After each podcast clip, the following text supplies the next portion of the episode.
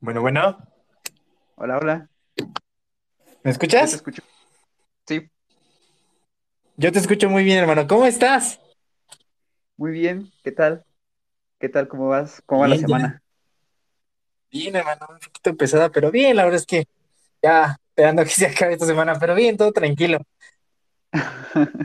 Ay, sí, ya se hizo eterna, pero ya mañana es viernes. Ya hay ¿Tú todo qué onda? ¿Cómo calma. Igual, todo bien. Afortunadamente íbamos, este, hace rato eh, terminé de enviar un ensayo, entonces eh, ya van a empezar las evaluaciones, entonces ahí se viene lo bueno. Ya se acerca el fin de semestre. oye, ¿cuánto, cuánto te falta por para acabar? Ya me queda un semestre. Wow, ¿ya hiciste prácticas? Este, no, apenas las voy a iniciar. ¿En dónde? Este, en el, no es que ahorita está lo de la nueva reforma en el Estado de México. Entonces, este, voy a estar ahí con el maestro Mauricio Valdés. Ah, ya, ya, ya. Pero entonces ya, ya, ya tienes casi los dos pies fuera de la facultad, ¿verdad? Ay, sí, ya ni me digas. Y ya tienes Cada vez como así. pensado más o menos qué vas a hacer después y todo eso. Eh, sí, bueno, todavía, este, eh, por ejemplo, ahorita que están las, las campañas, pues ahí Ajá. andamos, ¿no? Eh, este, en el tema de asesoría nada más. Entonces, pues en caso de que gane la persona a la cual pues yo estoy asesorando, por así decirlo, pues no creo que pues ahí tendremos como una, una chambita extra, ¿no? Y ya sería cuestión de buscar otro, ¿no? Eh, en la administración municipal. O si no, también estoy pensando en formar igual una, integrar una nueva este, asociación civil para darle ahí justamente la parte de, ¿no? De darle apertura también a nuestra, a nuestra disciplina que es la ciencia política. Pero pues, ahí vamos a estar Muy bien, qué, pues, próximos meses.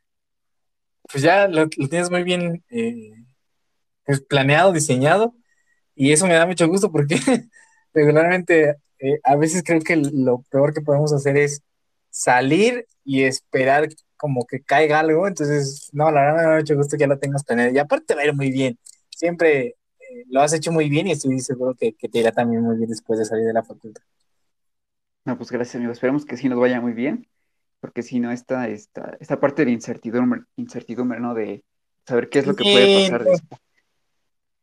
sí, la verdad que no te preocupes, todos llegamos a pasar como por esa etapa quizá en donde sale, yo justamente me estaba acordando que, que fue como también una etapa de, de incertidumbre porque pues igual aquí en Shona fue cuando salgo y inician precisamente las campañas de tres años, justamente por ese tiempo ya andaba, terminé la, la facultad y este, y bueno, entramos a la campaña y justamente se pierde y es cuando te, me entró más el tema de, de pues de incertidumbre de qué va a pasar, este, habré tomado la decisión, ya sabes, las crisis existenciales que de repente se te cruzan, pero yo creo que mientras eh, no perdamos como la, como pues ahí el, el interés de seguir como pues buscando opciones, yo creo que siempre algo se puede dar, entonces no te preocupes, es un proceso que todos pasamos, a veces a uno nos cuesta más que a otros, pero al final de cuentas lo importante es que ya tienes la experiencia por todo lo que has hecho y estoy seguro que se te abren las puertas muy, muy fácilmente.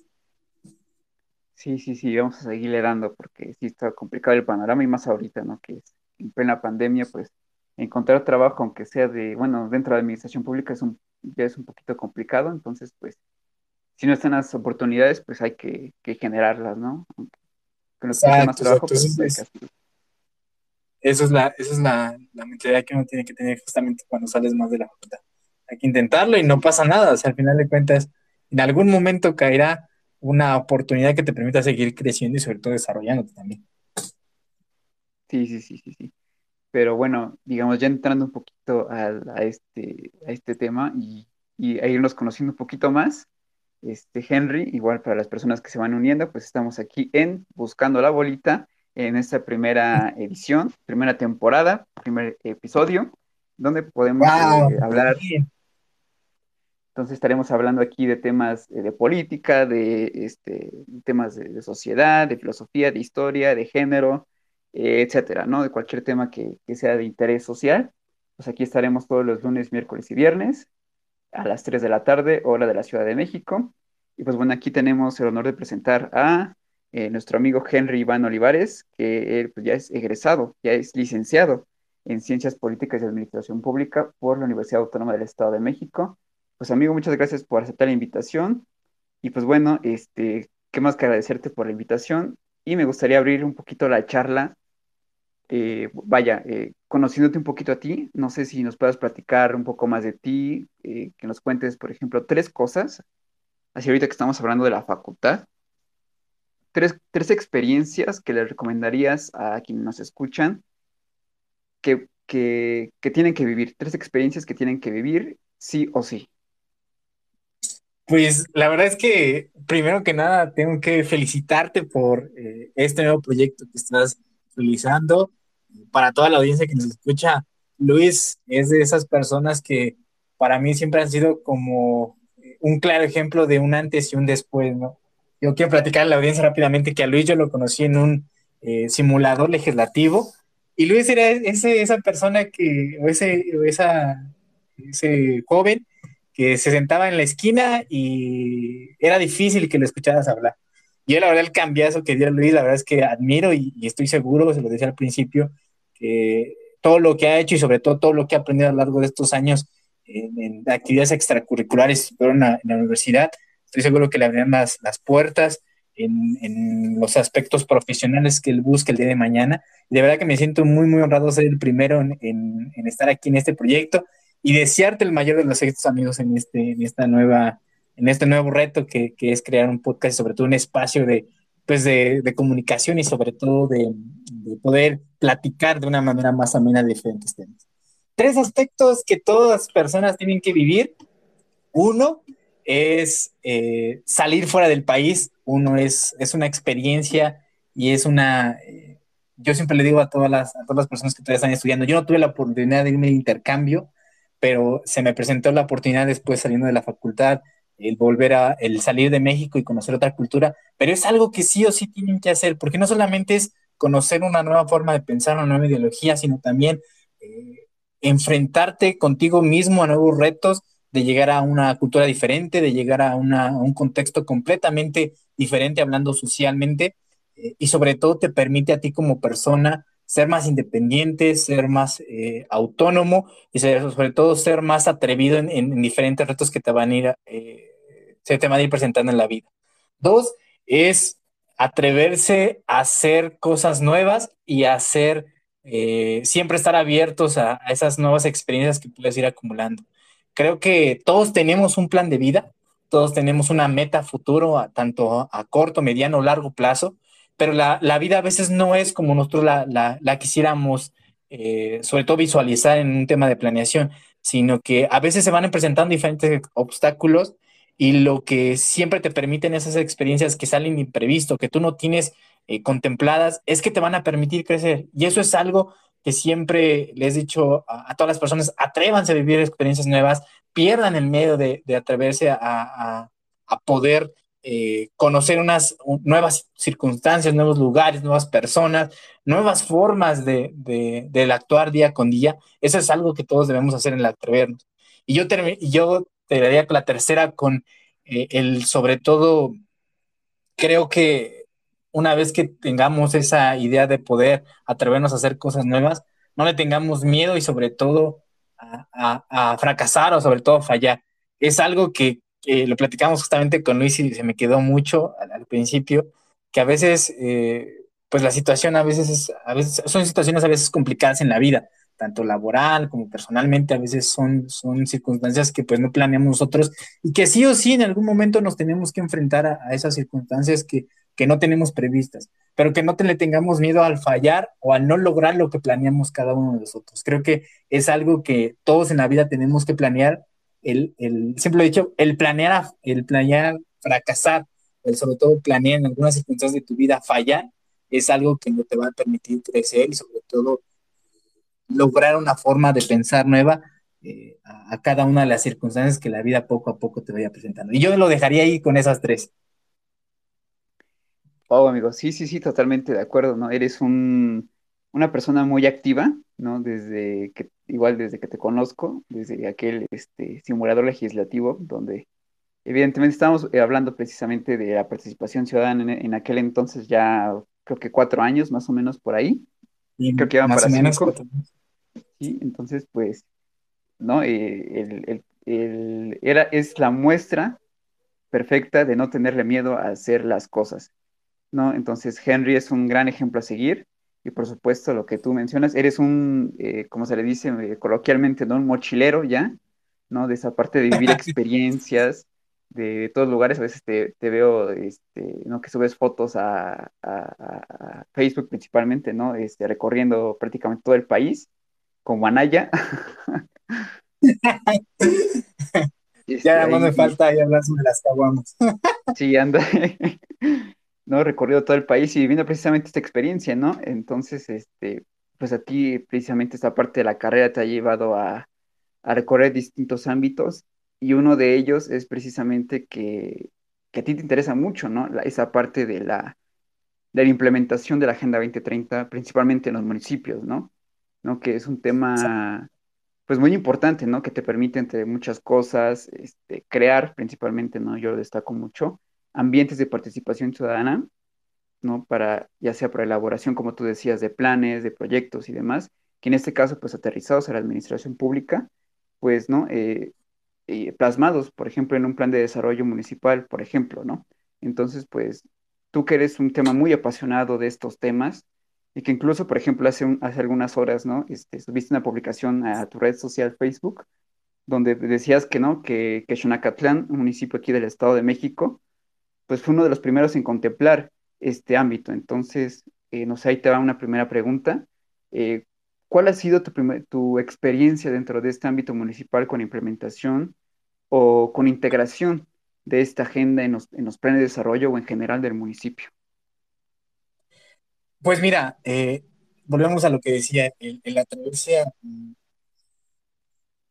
a, conocer nuevos, nuevos lugares, nuevas personas, nuevas circunstancias, fue precisamente a lo que a mí me lleva a, apasionarme de un tema que creo que no es nuevo, pero que apenas eh, tanto el sector público como el sector privado, incluso el sector social, comienzan a inmiscuirse a pesar de que eh, ya vamos más de poco más de seis añitos en este tema, apenas poco a poco comienza a colocarse en las agendas.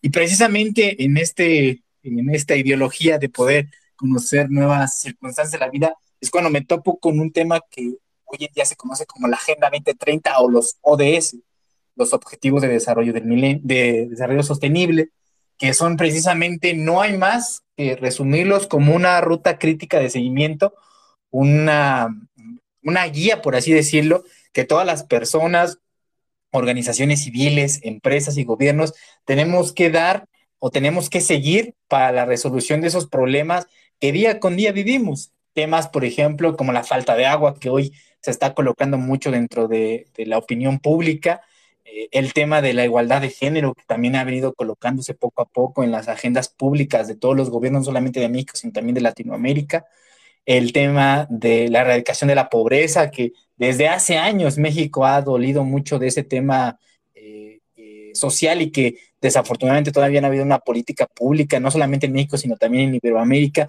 que permita eh, combatir de manera eficiente este, este tema de, la pobreza. Entonces, de ahí es cuando surge y conozco este tema y cuando salgo del país precisamente me topo nuevamente con este tema y es cuando me surge la, la curiosidad de saber qué es porque muchos, yo, yo buscaba información en Naciones Unidas y era información muy técnica, información que era difícil digerir y que decías, bueno, termino más enredado en saber qué son los ODS o, qué son o qué fueron los ODM, que son los antecesores de los ODS de la Agenda 2030. Entonces, eh, me pongo a investigar un poquito más sobre este tema y me topo precisamente pues que era una ruta crítica de seguimiento, una ruta de seguimiento para todos donde teníamos planteado la resolución de problemas sociales como los que ya mencionamos anteriormente. Entonces ahí es cuando eh, me topo que esta Agenda 2030 pues eh, contempla la obligatoriedad de todos los países para darle cumplimiento precisamente para el año 2030, que son 15 años a partir de su aprobación. Entonces, eh, yo en este actual, pues yo decía, bueno, yo que estudié ciencias políticas, ¿cómo puedo aterrizar esto, no?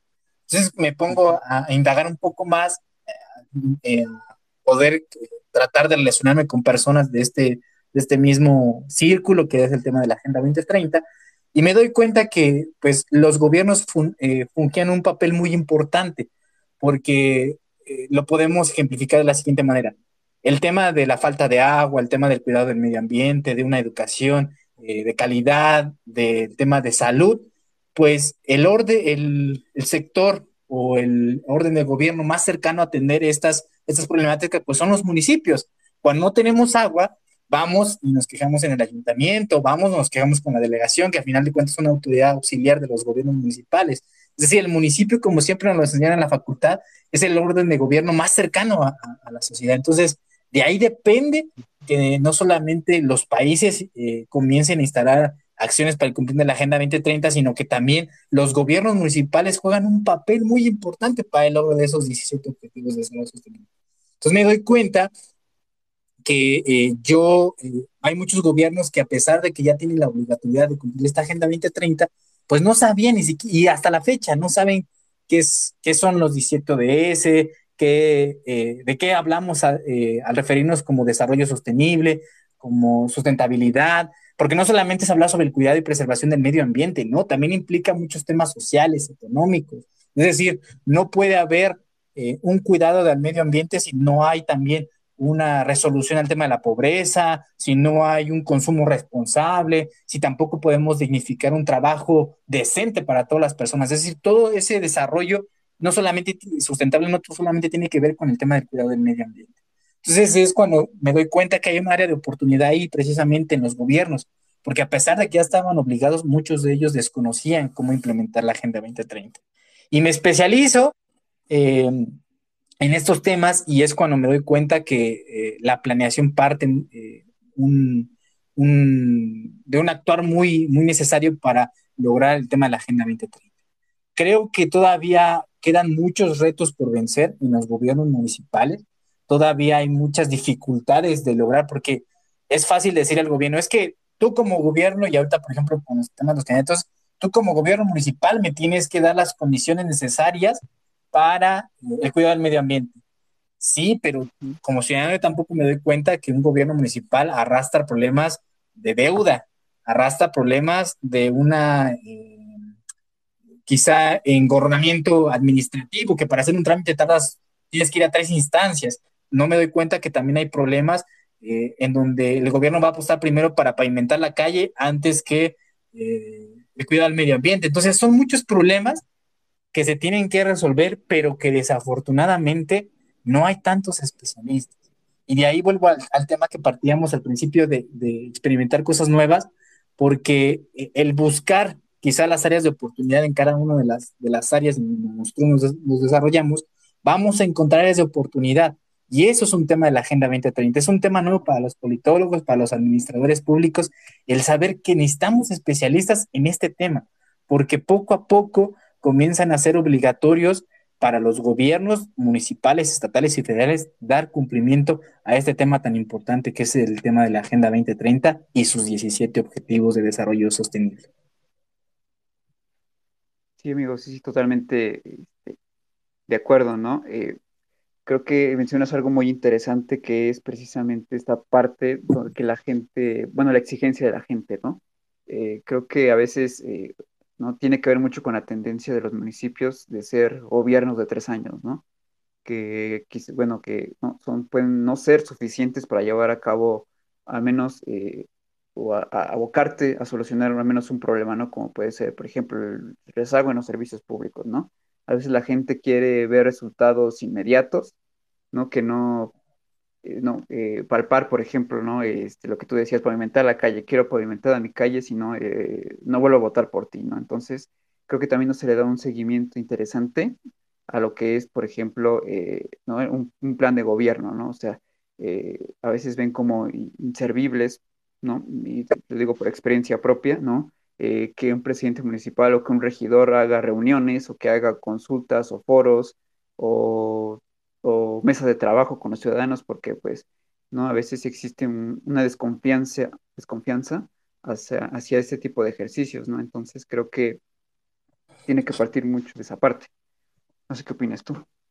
Sí, la verdad es que eh, es un tema que, vaya, tú lo sabrás bien, igual, al igual que, que como, sé, que como conocedor de la administración pública, son tantos temas, o sea, híjole, o sea, todos dicen es que eh, el gobierno es una parte que quizá, pues es obviamente es el encargado de, de resolver grandes problemas que vivimos día con día, pero el entrar a un gobierno municipal es enfrentarte con miles de problemas, es, es enfrentarte sobre todo a veces eh, a resolver diques, como por ejemplo la apatía de aplicar estos temas, estos temas de la Agenda 2030, o sea, y lo vemos, lo podemos poner de manifiesto en ustedes que nos escuchan, cuántos de los candidatos que están haciendo ahorita campaña en sus municipios, en sus distritos, cuántos de ellos les hablan eh, de temas específicos, por ejemplo, el, resolver un tema de deuda, el resolver un tema de servicios públicos, el abastecimiento de agua,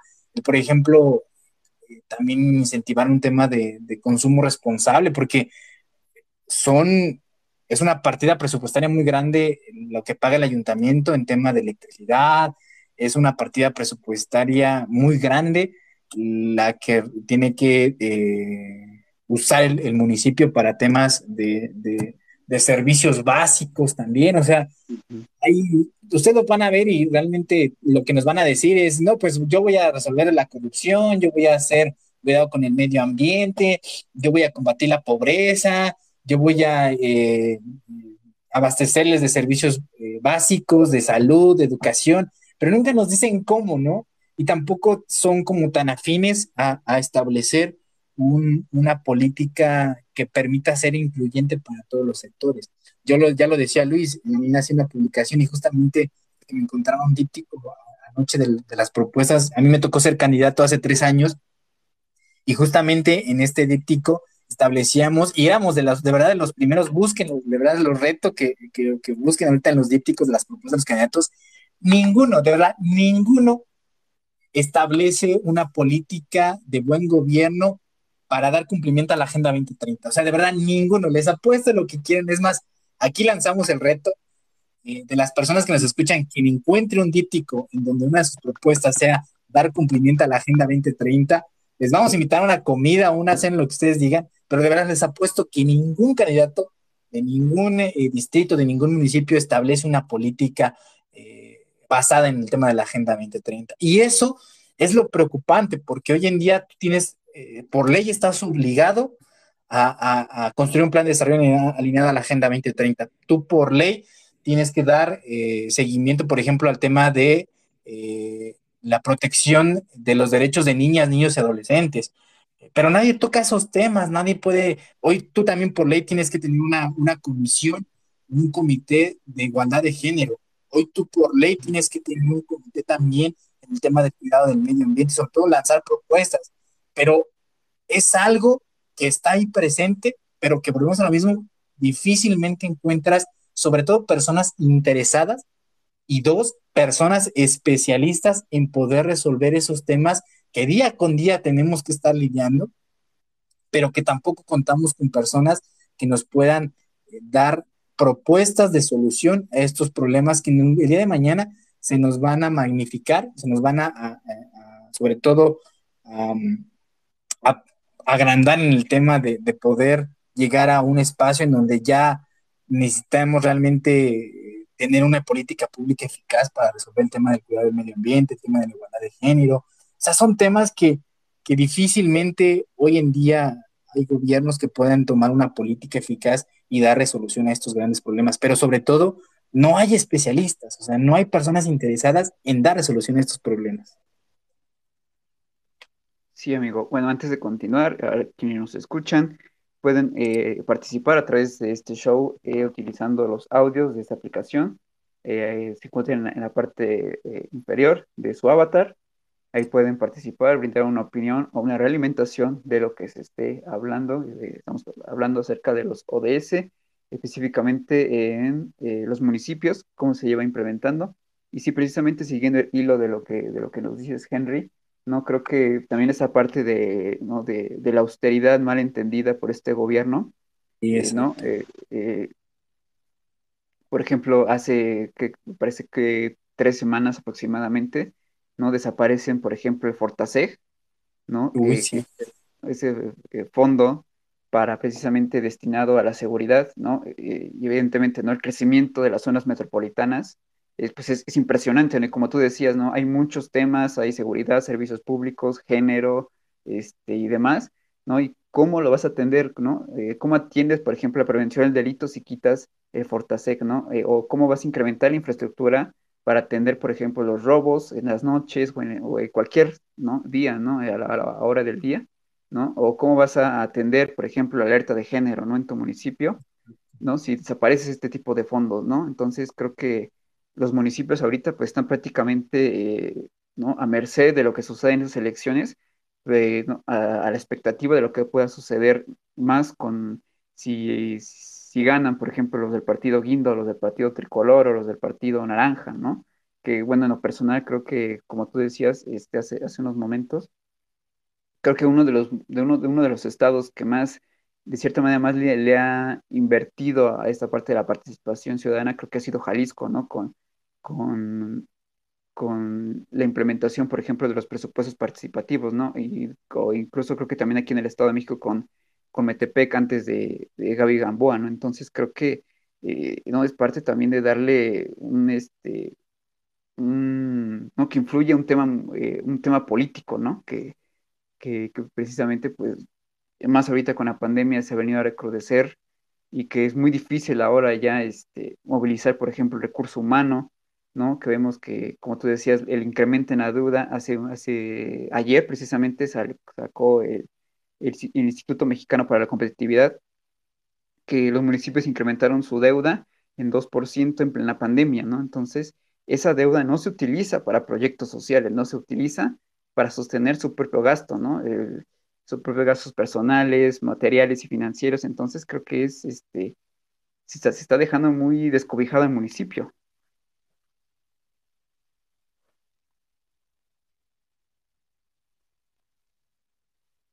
No sé qué opinas, Henry. No, pues bueno, entonces. Sí, ahí yo estaba hablando, estaba hablando y tenía el micrófono apagado. Pero yo estaba ya bien entrado en lo que estabas diciendo pero les decía que sí, o sea, tienes razón, absolutamente toda la razón. O sea, el municipio mm, es uno de los entes que menos recauda, o sea, es de los entes de gobierno que menos recauda, porque al final de cuentas todavía tenemos una apatía de, poder aportar nuestros impuestos, pero también esto va del otro lado, o sea, hay muchas personas que dicen, y es la, gran mayoría de, lo que te encuentras, o sea, de nada sirve eh, de nada sirve completamente el, pagar mis impuestos yo como ciudadano si mi calle sigue igual. O de nada sirve yo pagar o contribuir mi impuesto predial o el tema del agua si a lo mejor pues, no tengo eh, agua por dos semanas, después llega el agua y otra vez dos semanas. O sea, es un tema complejo, pero los municipios también obviamente pues pueden eh, subsistir o pueden resistir, si así lo decimos, el, dar cumplimiento a sus atribuciones que maneja el 115 constitucional a través de las participaciones. Pero ya lo decía Luis, o sea, esas participaciones ya vienen etiquetadas eh, y muchas veces a lo mejor podemos escuchar noticias que dijo, no, pues tal presidente municipal acaba de, ejemplificar eh, o acaba de, hacer desvío de recursos.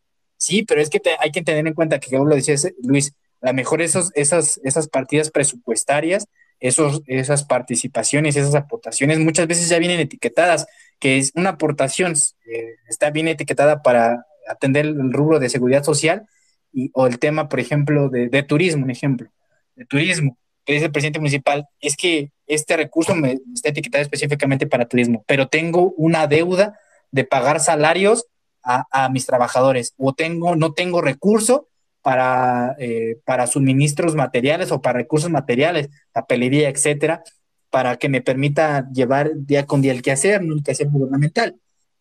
Y ahora imagínate, con esos problemas que aparte no tengo recursos, que aparte eh, no, no, eh, pues tengo muchos, miles de problemas financieros, aparte todavía tengo que ocuparme en dar atención a los servicios básicos, porque al final de cuentas, Luis, hay que señalar algo muy importante. El artículo 115 constitucional, y no, no, no queremos escucharnos muy, muy eh, al estilo de, las personas que estudian derecho, pero específicamente el, el 115 constitucional establecía, o establece, más bien dicho, que los municipios solamente son los encargados, serán los encargados de dotar de servicios básicos.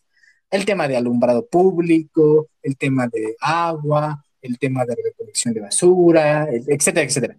Pero el 115 constitucional no te establece que los municipios tengan que ser los encargados de eh, el cuidado y preservación del medio ambiente, el tema de educación, el tema de salud, el tema de igualdad de género, pero específicamente ya son atribuciones que se, le, se les establece a los municipios y decía, de repente me decía un presidente municipal, yo le decía, oiga, presidente, pero es que tenemos que meter el tema de, pues, dar resolución obviamente al tema del medio ambiente, al tema de, este, pues, al tema de la Agenda 2030, al tema de igualdad de género. Me decía, oye, espérame, espérame, Henry, apenas tengo recurso para tratar de establecer eh, para tratar de dotar servicios públicos en el municipio y todavía tengo la carga de establecer atribuciones que a lo mejor no me, no me competen, que sí, es, es, este, es, estamos en un cierto. Estos temas de, medio ambiente, que los temas que ya tocamos, sí le corresponden al municipio, pero hay temas también que difícilmente al municipio presupuestalmente no le da. Y no solamente hablando financieramente, o sea, hay, eh, hay muchas veces todavía un incremento dentro de la nómina de los ayuntamientos.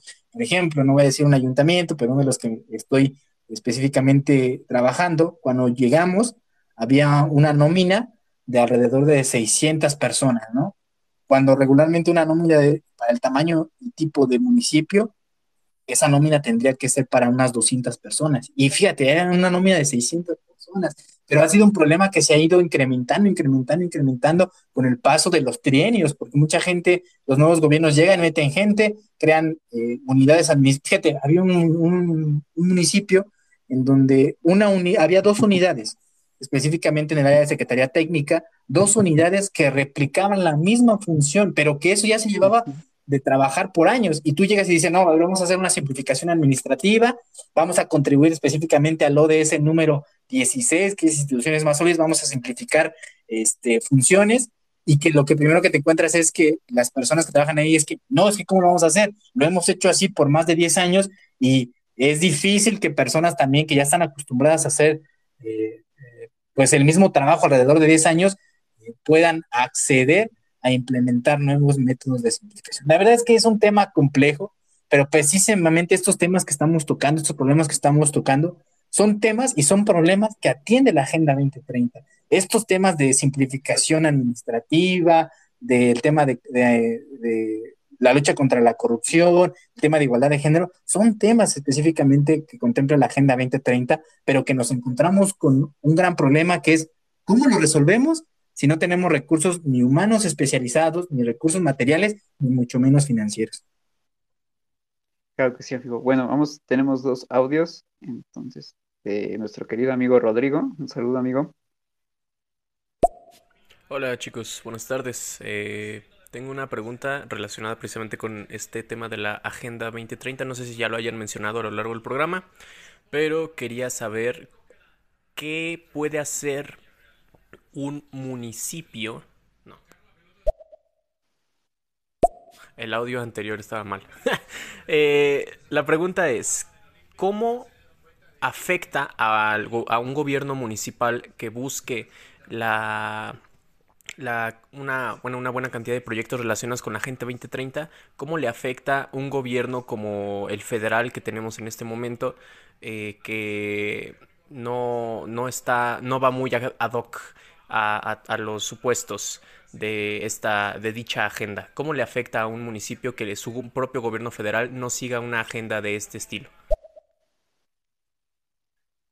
Pues, pues mira, yo obviamente no hace mucho platicaba precisamente con un catedrático ahí de la facultad y decía obviamente, ¿no? Que eh, me mandaba una nota, me parece, no me acuerdo de qué, de qué periódico, y sí, específicamente decía o citaba una participación que tuvo ahí el presidente en la mañanera, donde decía que pues que, no sabía qué es la Agenda 2030 y que íbamos bien, que no sabía qué se estaba haciendo, pero que íbamos bien, ¿no? Y específicamente, no hace mucho también, bueno, nosotros tenemos un proyecto que se llama Escuela ODS, que es un programa de capacitación, que afortunadamente ha tenido una muy buena eh, participación y sobre todo respaldo por muchas instituciones de gobierno, tanto de México como de otros países. Y eh, en, esa, en esta última edición que llevamos a cabo en marzo, invitamos a la que en ese entonces era la, la, directora general de implementar la Agenda 2030 de la Oficina de la Presidencia, la maestra Gemma Santana, a quien le mando también un fuerte abrazo y sobre todo agradecerle todo el apoyo que, que nos ha brindado para este tema. Y precisamente antes de que fuera su participación, ella renuncia, ella renuncia eh, a la dirección de la Agenda 2030 y yo me dije, bueno, me quedé como en shock, ¿no?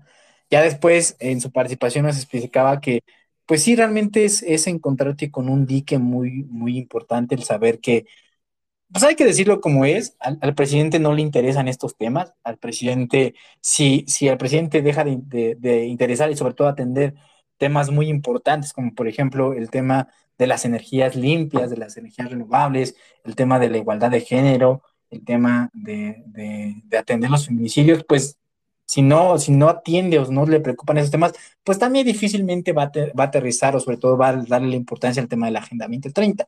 Ahora, siendo sinceros y siendo eh, quizá eh, una de, las personas que ha tratado de implementar estos proyectos, sí le afecta y no le afecta. Punto número uno que le puede afectar a los gobiernos municipales, sabiendo que vamos quizá en, contra de una ideología de un gobierno federal. Lo único que te puede afectar, de, de verdad se los, los digo, es presupuestalmente hablando. Esto es decir, a final de cuentas, hoy en día pues hemos visto que a, muchos, a los municipios se le está recortando mucho. Y obviamente este recurso, como lo venimos platicando, pues eh, hace que les cueste más trabajo el implementar proyectos. Pero hay un término nuevo en el cual yo me siento muy identificado que se llama la gobernanza participativa. ¿Qué es la gobernanza participativa? No es otro término más que el trabajo en conjunto tanto de organizaciones civiles como de gobierno. Y explico por qué. Sí, yo gobierno, yo presidente municipal, sí no tengo recursos, pero sabes que soy una, persona creyente en cuales los municipios somos los obligados. Y de verdad te los digo, faltando unos cinco años para 2030, de verdad que van a ver a los municipios, eh, como coloquialmente se dice, teniendo, agarrando el toro por los cuernos en darle eh, resolución o darle cumplimiento a la Agenda 2030. Entonces, supongamos que estamos en 2025 y que tengo yo como municipio, no solamente soy un fiel creyente en la Agenda 2030, sino que aparte ya estoy obligadísimo a crear proyectos en el tema de la Agenda 2030. Pero supongamos que seguimos teniendo un gobierno en donde no es, no es eh, fiel creyente de, de, este tema de la Agenda 2030. Lo primero que se puede vislumbrar es que pues no voy a tener recursos, pero ahí es donde puedo hacer mano de la gobernanza participativa. Y pongo un ejemplo. Hace mucho, no hace mucho, perdón, se desapareció una política pública que para mí era una de, los, de las políticas que atendía de una manera muy eficiente el tema del ODS2, que es el hambre cero que lo que hacían los comederos comunitarios, lo que se conoce anteriormente de, esa política pública, era tratar de dar un espacio en donde personas de escasos recursos pudieran ir eh, eh, a, obtener pues una eh, alimentos para subsistir, personas que no tenían los recursos económicos como lo sigue habiendo en este país, que no tienen los recursos económicos para subsistir día con día, pues lo que hacía era que yo lograba adquirir alimentos por, una, por un bajo costo, ¿no? Entonces esa política pública se desaparece y automáticamente empezamos a ver un retroceso en el cumplimiento de lo. Lo que hay, lo que hizo el municipio este, es logró contactar a una, a una organización civil que se llama Fundación, no me acuerdo que se hace algo así como de manzanitos, la verdad es que no, se me va el nombre, ya tiene un tiempo que platiqué con ellos, pero esta, esta fundación lo que hacía era construir o crear como, comedores comunitarios.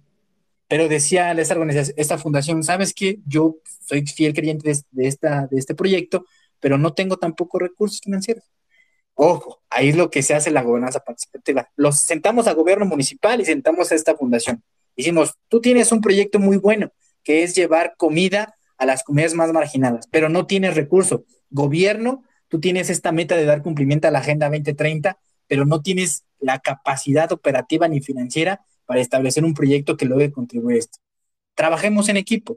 Contactamos a esta fundación, lo sentamos, decimos, vamos a, ¿sabes qué? Yo te voy a, yo te voy a apoyar en que tú sigas haciendo ese proyecto que vienes haciendo fundación y yo te voy a dotar de recursos humanos, los mismos que trabajan en mi ayuntamiento, como voluntarios que vayan a trabajar contigo, que, ven, empiecen a, darle continuidad a ese proyecto y aparte te voy a dar a lo mejor no al 100% del recurso económico que necesitas, pero a lo mejor sí un 50 o un 40 o un 60%, pero por lo menos tu fundación te voy, vas a estar dotada de recursos humanos y financieros tres años para que sigas manteniendo ese proyecto. Y la fundación ha trabajado de una manera espléndida en ese tema. Ha hecho siguiendo creando ese proyecto de llevar comunidades, eh, alimento a las comunidades más marginadas, ha capacitado a muchas personas a crear sus huertos, ha, hecho que las personas comiencen a, crear o sobre todo a buscar la manera de cómo obtener alimentos de, manera propia a través de huertos ecológicos y el municipio los dota de eso, de eso que les hacía falta, de recursos humanos y financieros. Ese es un claro ejemplo de que quizá la única limitante, porque al final de cuentas en algún momento el presidente tendrá que voltear y decir, o Naciones Unidas le tendrá que decir, a ver, ok, estoy de acuerdo que no compartas la ideología, pero es tu obligación de darle cumplimiento a la Agenda 2030. Sinceramente, el único eh, perjuicio que le podría haber yo es que no vas a tener recursos, pero de ahí en fuera hay mil maneras de poder trabajar en equipo, tanto organizaciones civiles como gobiernos, para dar cumplimiento a la Agenda 2030. No es casualidad que en los últimos seis meses eh, el sector que más ha trabajado por el tema de la Agenda 2030 es el sector social, son las organizaciones civiles, las fundaciones, pero estos tampoco tienen la capacidad económica ni tampoco tienen los recursos humanos para seguir llevando a cabo estos proyectos. Y es ahí donde entra el trabajo en equipo, la gobernanza participativa con los gobiernos, el comenzar a darles apoyo para que continúen con esos proyectos que son buenísimos y que sobre todo contribuyen al tema de la Agenda 2030. Otro ejemplo muy rápido. Muchos han escuchado hablar sobre la fundación o la ONG Techo, que Techo se encarga, se, enfoca en construir casas sustentables, casas que sus mismos voluntarios hacen, de madera, de, de, material reciclado, de material sustentable. Y Techo en algún momento dice, ¿sabes qué? Pues este proyecto lo he llevado por años, pero ya no tengo la capacidad ni financiera ni humana. Imagínense, dice, ah, ok, no te preocupes, pues no, no tienes ya los, los recursos, pero ahora yo gobierno, quiero formar parte de tu proyecto, te voy a dotar con a lo mejor el 40 o 50% de lo que necesitas, eh, eh, tanto de recursos económicos, para seguir llevando ese proyecto, pero ahora, ¿qué crees?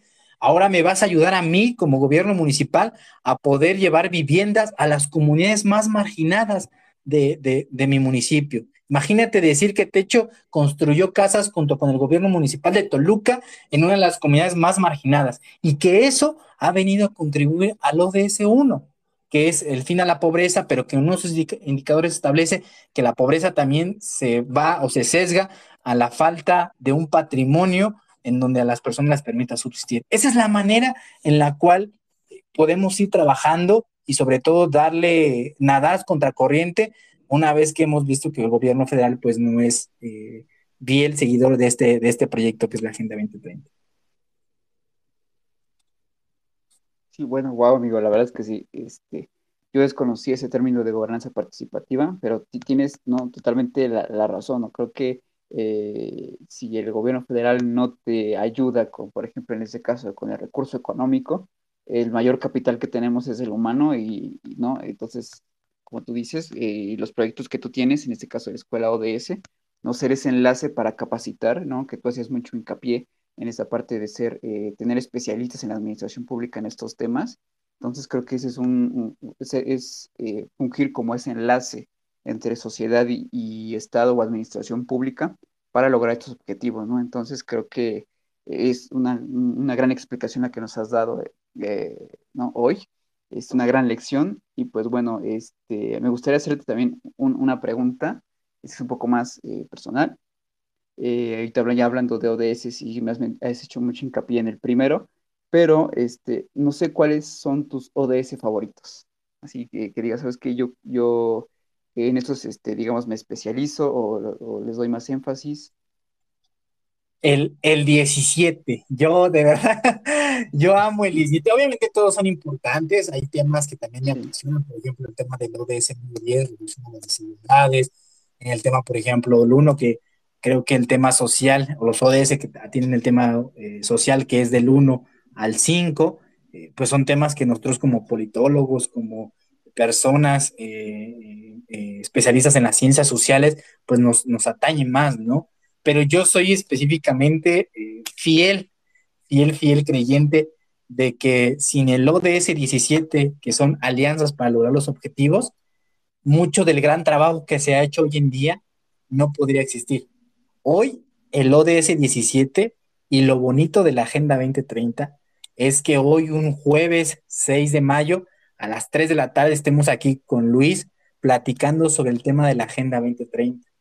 Lo bonito de la Agenda 2030 es que eh, nos ha, o por lo menos a los que nos, nos, dedicamos a este tema, o este, a, este, a, este, a este proyecto, yo lo digo proyecto, lo bonito es que ha hecho la Agenda 2030 que se rompan fronteras. Por ejemplo, en la escuela ODS hemos capacitado ya a más de 10.000 personas de 30 países diferentes, personas de Portugal, personas de Argentina, personas de Brasil, de Colombia, de Chile. Eh, lo bonito de la Agenda 2030 ha hecho que eh, conozcamos amigos y aliados, sobre todo, de todas, las, de todas las latitudes del mundo y que nos permiten, sobre todo, ir creando proyectos que permitan coadyuvar al tema de la agenda. Hoy les voy a dar un spoiler, eh, espero que no se corra mucho la voz, pero precisamente con unos amigos de Ecuador y de Colombia, estamos ya unos, esperemos que unas semanas, de sacar un proyecto muy, muy padre con el Senado de la República, con, con Camil, que es la, la conferencia del sector industrial aquí en México, con el, la Secretaría de Economía y sobre todo con este, con la Secretaría de Educación Pública. Imagínate, o sea, somos un grupo de, personas que nos apasiona este tema, que nos juntamos con amigos de Bolivia, con amigos de Ecuador, creamos una propuesta, eh, con Caminos nos contacta, dice, ¿sabes qué? Me agrada tu proyecto, ¿cómo te ayudo? ¿Sabes que necesitamos esto, esto, esto? ¿Sabes qué? Armemos, unas, armemos esas alianzas que nos permitan echar a andar ese proyecto.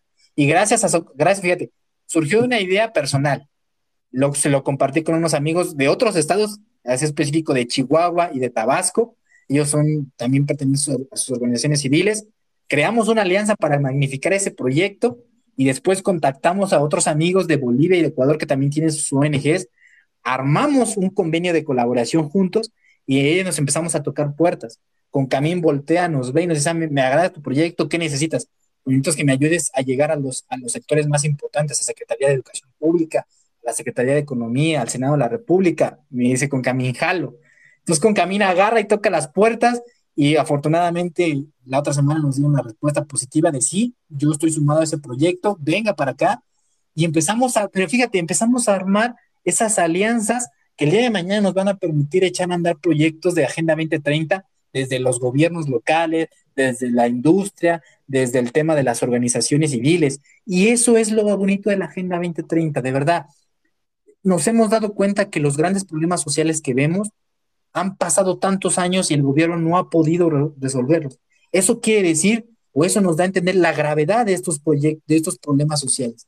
Y nos da también en cuenta que el gobierno no puede solo, que todos necesitamos trabajar de manera conjunta para resolver esos problemas sociales que vivimos día con día.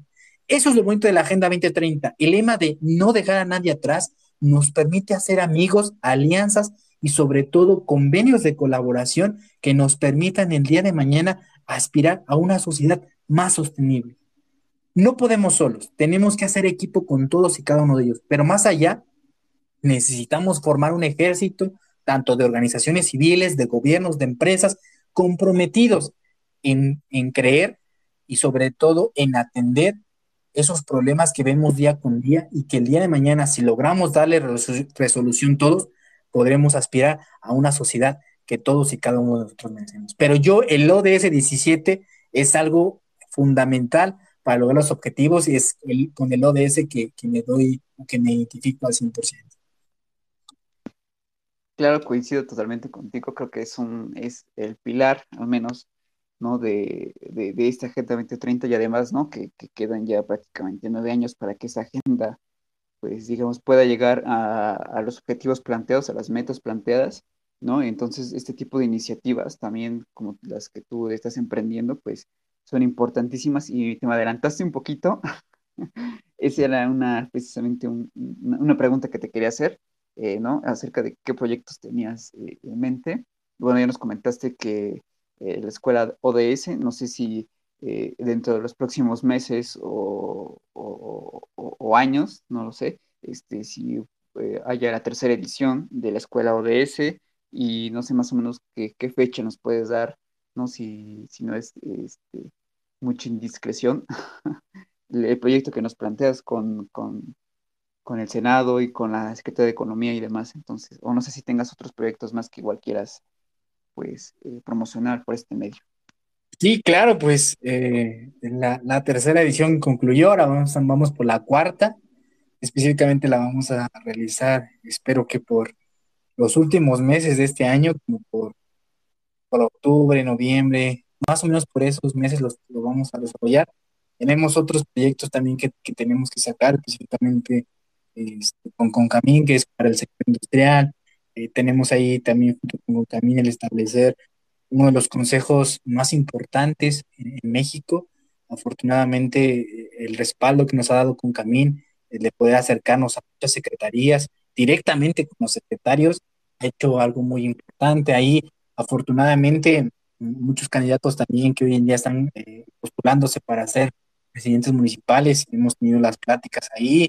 Ellos traen la intención del día de mañana, si, si, si el, electorado les da eh, la oportunidad de ser presidentes municipales, eh, ellos están en la, en la disposición de crear la dirección del cumplimiento de la Agenda 2030. Fíjate, de algo muy, muy padre ver a muchos gobiernos municipales creando su dirección de la Agenda 2030, porque eso nos permite ya dar un paso más hacia que poco a poco los gobiernos realmente comiencen a, ocuparse en dar resolución a esta, a esta Agenda 2030, porque hoy en día y desafortunadamente, pues eh, eh, la obligación que tiene de crear su planeación, sus presupuestos a la Agenda 2030, pues desafortunadamente se queda en una letra muerta aún. Todavía no hay ese compromiso de crear eso que planeaste, sobre todo de, de, de lograr de llevar o sobre todo de, ponerlo en marcha, de verlo de manera tangible, eso que tú diseñaste en un documento. Entonces, imagínate el, crear muchos,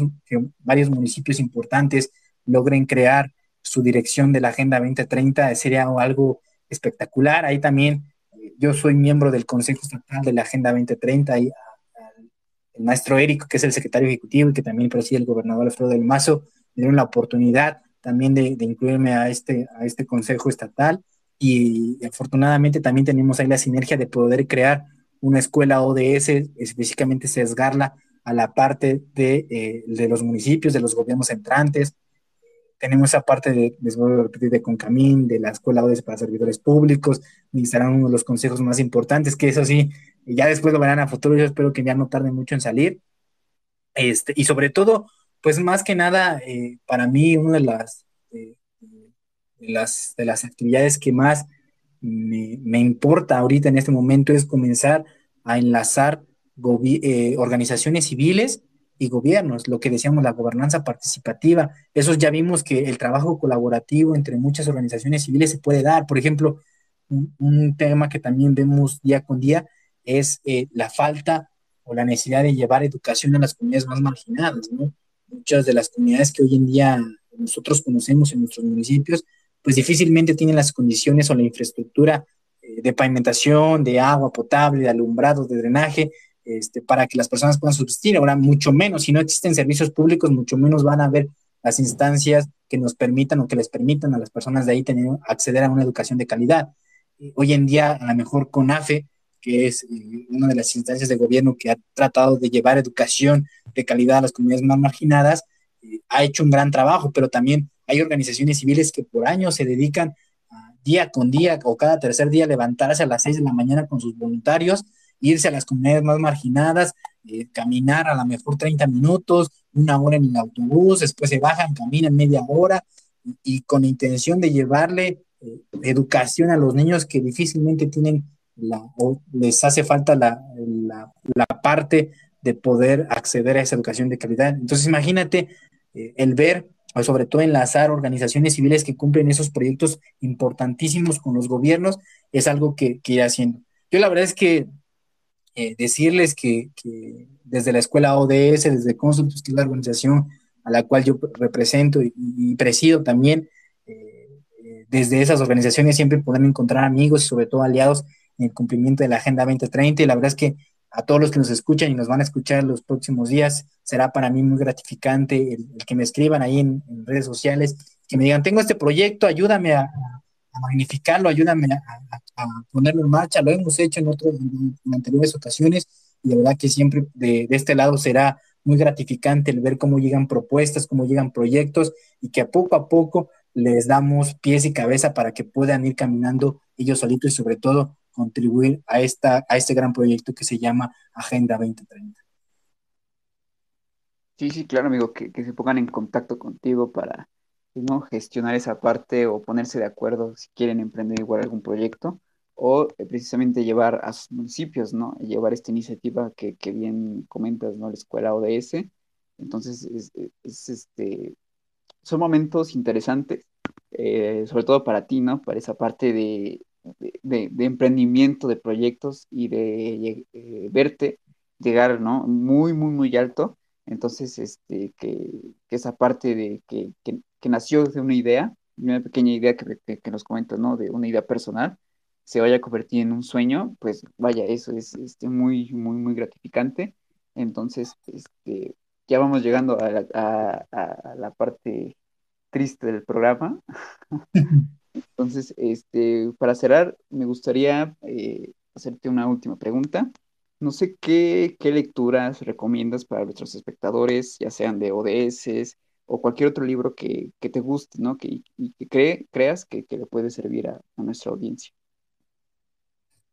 Pues mira, eh, hay, un, documento que, pueden entrar así, que son eh, 251 acciones para contribuir a los objetivos de desarrollo sostenible. Pero de verdad son, o sea, tú lo ves y es, es una lectura para niños de preescolar. Te explica de manera muy, muy, muy puntual qué es, qué es la Agenda 2030, qué son los 17 ODS, pero también te explica, por ejemplo, podemos, ya lo, lo así, 251 acciones para lograr la Agenda 2030, y en cada, en cada página te ejemplifican con un mapa mental y con, con actividades, qué es, el, qué es el ODS 1, por ejemplo, y 10 maneras de contribuir tú desde casa, desde tu rutina diaria, a este ODS.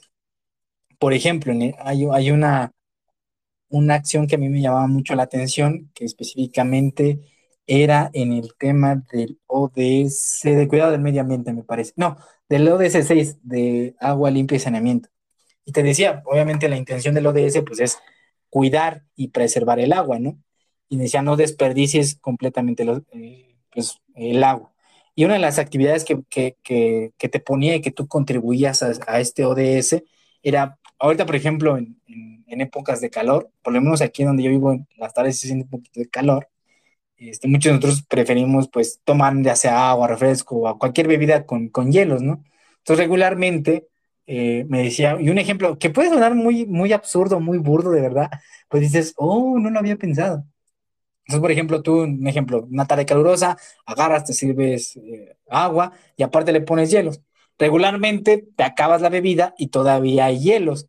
Entonces, eh, lo que nos decía una, una, actividad como muy, les digo, muy, les va a parecer como muy absurda, muy burda, pero que realmente contribuye, por ejemplo, decía, en lugar de tirar esa agua o esos hielos que se van a eh, derretir, van a convertir en agua y, este, y, los vas a terminar tirando, eh, mejor esos cubitos que, se quedaran en el vaso donde tomaste, ponlos en las plantitas, en esas plantitas que tú tienes chiquitas, deja ahí los cubos de hielo, no los tires o no dejes que se derritan o no los dejes en un lugar donde pues se van a derretir y, el agua se pues, completamente se va a quedar ahí.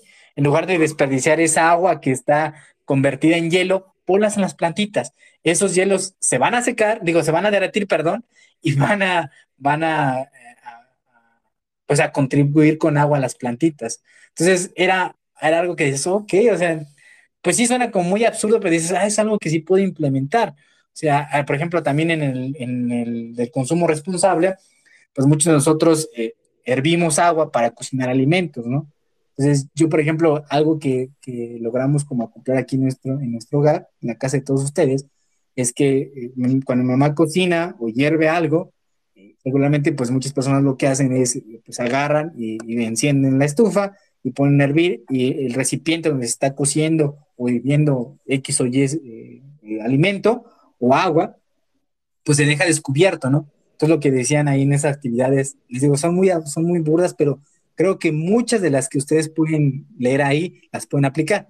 Lo que nosotros hacemos es tapar todos los recipientes, todas las, todas las cosas, cosas que estén cociendo, estén hirviendo, los tapamos porque eso lo que dice es, eso va a permitir que tú ahorres energía, en este caso gas, que no desperdicies energía necesaria. Se va a cocer más rápido el alimento o va a hervir más rápido el agua y sobre todo el acostumbrarte a tapar todas las cazuelas, todas las ollas, todas las cacerolas para que se cocine más rápidamente, eso te permite ahorrar energía. Entonces, yo les recomiendo esa lectura, esa lectura a mí me agrada mucho porque es muy digerible, de verdad. Hasta parece que la enseñan como para niños de primaria. Es algo que creo que todos podemos ah, leer, todos podemos digerir y sobre todo ir, acoplando en nuestra vida. Y hasta ahorita creo que es la lectura que más se me viene a la mente. De verdad, denle la oportunidad, googleenle así, la pueden descargar, es un PDF. Digo, son casi como 100 páginas, pero es una lectura muy digerible que lo van a acabar en una en una media hora van a acabar toda esa lectura y que sobre todo creo que de ahí pueden salir muchas ideas interesantes para crear proyectos eh, alineados a la Agenda 2030.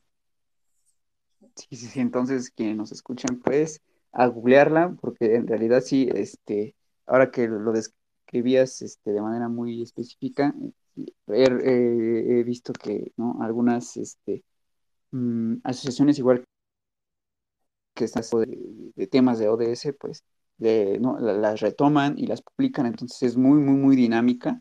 Entonces, para quienes nos escuchan, pues está muy interesante que la puedan consultar.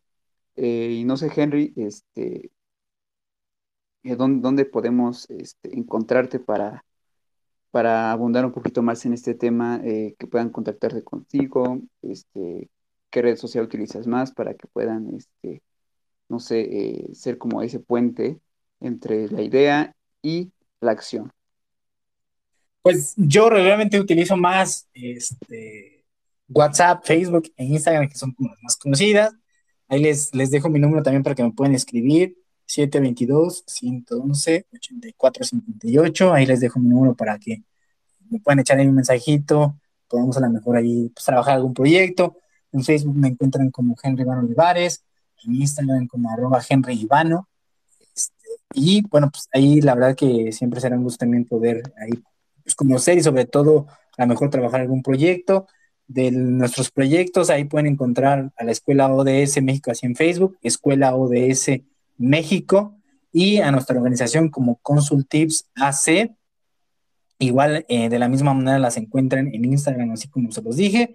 Y nada, la verdad es que pues siempre será, es muy gratificante el poder eh, sacar amigos, amistades, compañeros de, proyectos en cada una de las charlas y sobre todo en cada uno de los espacios como el que está creando Luis aquí, eh, con el mismo objetivo, con la mira de lograr una sociedad más sostenible para todos y cada uno de nosotros. Sí, sí, sí. Eh, pues agradecerte la invitación, este, perdón, eh, que hayas la invitación. este, y bueno, pues nada, es un espacio muy bonito, creado precisamente como tú lo mencionas, para hacer eco de estos temas y que la gente pues evidentemente pueda interesarse y pueda abundar un poquito más y con la lectura que nos recomiendes pues creo que será más, eh, será más dinámica y más didáctica sobre todo, ¿no? El hecho de que se puedan acercar a estos temas y crear sus propias iniciativas y como ya eh, bien Henry lo menciona, nos pone a disposición su número telefónico para que nos pueda apoyar si en algún momento lo requieren en este tipo de temas que bueno, ya es un especialista ya es un máster, entonces pues nada, agradecerte que hayas aceptado la invitación, amigo. No, al contrario, mi querido Luis, pues sabes que siempre es un gusto y para mí un verdadero placer coincidir contigo, sobre todo también aprender de ti, de todo lo que estás haciendo. Estoy seguro que con este proyecto de, podcast, estoy seguro que podrás crear una gran iniciativa. Eh, espero que no sea ni la primera ni la última vez vernos por este espacio. La verdad es que siempre será un gusto crear o sobre todo participar en actividades que, como tú dices, nos permite hacer eco sobre estas iniciativas. De verdad, desearte el mayor de los éxitos y estoy seguro que eh, será un gran proyecto a futuro y que nos, nos permitirá sobre todo ir tejiendo cadenas eh, de actuación entre ciudadanos, jóvenes y organizaciones civiles preocupadas y sobre todo ocupadas en dar eh, o en lograr una mejor ciudad. De verdad agradecerle a toda la audiencia que nos sintonizó, darles un fuerte abrazo, cuídense mucho, usen cubrebocas y de verdad muchísimas, muchísimas gracias por este espacio. Nada que agradecer, igualmente eh, a quienes nos escucharon por esta, esta cortita hora, se fue muy rápido el tiempo. Y pues bueno, nada, agradecer igual nuevamente, Henry. Y este espacio es tuyo. Y este, igual, cuídense mucho, sin cubrebocas y no salgan. Hasta la próxima.